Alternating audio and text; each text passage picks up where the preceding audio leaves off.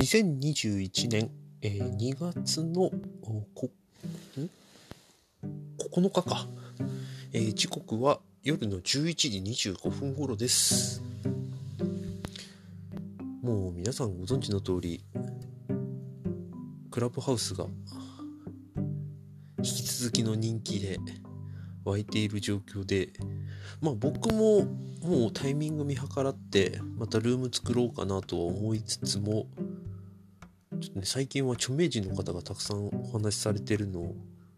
もうラジオ感覚で聞きながら仕事をしたり移動したりという。結局これやってるとあの他の方のラジオ聞けないっていう。もう耳渋滞に拍車がかかるみたいな状態で。さてさて本当に時間をどう使おうかみたいな風にはなっているという状況ですね。でクラブハウスの話をもうちょっとすると面白いなと思ったのがあの出勤前にあのルーム開いてあのお話できる人来てくださいとかランチタイム1時間限定でとかそれこそ帰宅途中でルームを開いてますとか寝る前におやすみなさいっていうルームとかなんかすごく何気ない日常の空き時間をまんまあのクラブハウスで使おうとしてるっていう話を話というかそういうことをやってらっしゃる方がよく見かけるようになったのが面白いなとこれどう捉えるかってちょっとね目線がいろいろあるなと思うんですけど例えばあの古典ラジオの樋口さんみたいに何かをしながら、えっと、できることっていう意味でね、クラブハウスのルームを開いてファシリテーションの練習をしてるとかそういう風に使ってらっしゃる方もまあいるんだろうなっていう風には思ってはいるんですけどもう一つもしかしたらと思ってるのがちょっとちらっと言った。何気ない日常になんか誰かを巻き込みたいというか自分を見てほしいというようななんか願望を見え隠れするような感じがあるなと。もう何もしなければ、ね、職場から家に帰る途中とか、それこそ家から買い物行って帰る途中とか、もう何も考えなければおそらく、よく行く、まあ、レストラン行ってランチ食べて、コーヒー飲んで、ちょっと休憩してっていう、そういう時間帯のはずなんですよね。そこに他の人とお話をする時間をあえて設けるとか。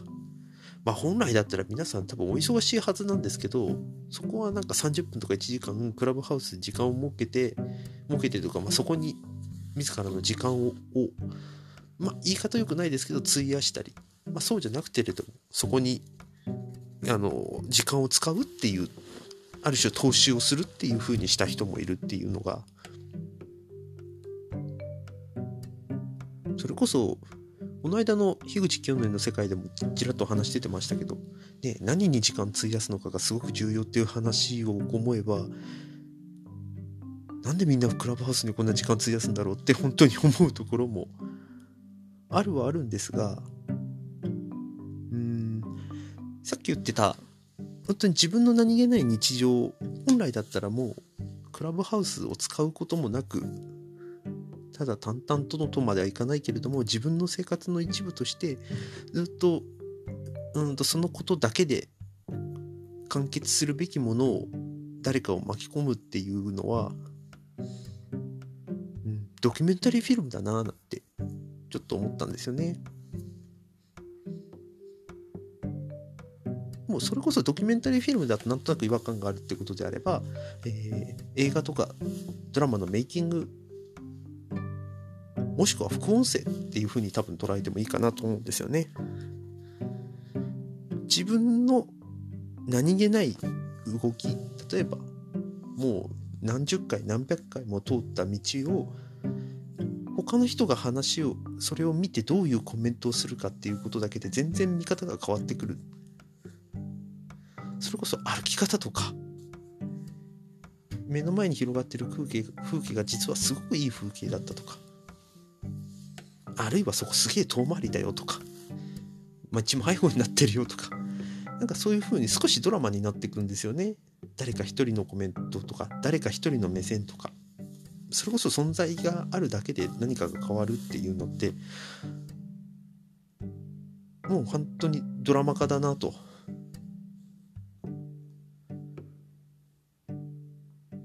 の間出てたあこの間っていうとつっても去年ですけどあのミスターチルドレンのねニューアルバム「サウンドトラックスの歌」っていうのは基本的にみんなコンセプトがあのメタ視点の曲ばっかりでしたけどその中でも彼らがよく歌ってるのがあのドキュメンタリーフィルムっていう曲だったんですね。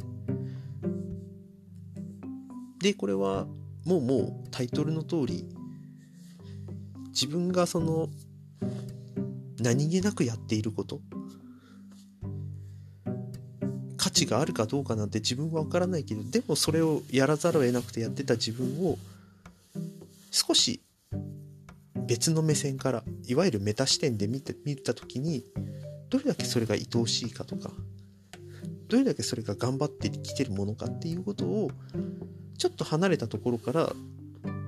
その自分を肯定してあげる。それ肯定しなくてもただただ見つめるっていうことがどれほど意味があるかっていういや価値があったのかっていうことをなんか淡々と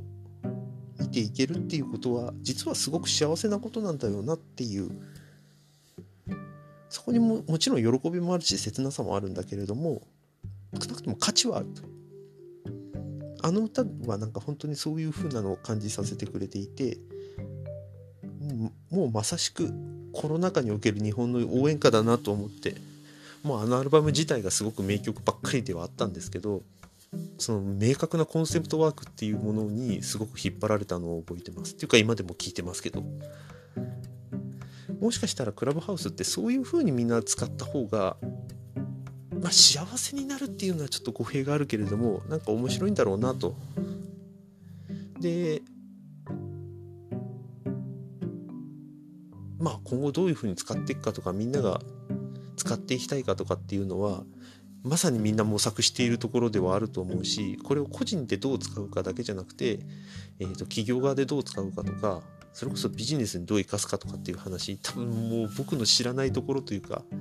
僕が言うまでもなくみんな考えてるんだろうなと思うんですけどあえて個人でどう使うかっていうことを考えた時にはもうね1人とか2人でもいいから僕の日常をなんかふわっと見てくれよっていう話は結構面白いのかなと思うんですよね。ちょっと前までは本当に考えられなかった感じではあるんですよ。まあもちろんあのブログとかフェイスブックが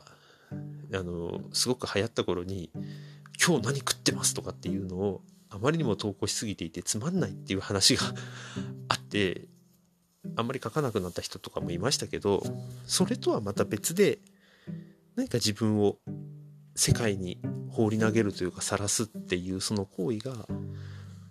もうみんなしたくなってんのかもなと。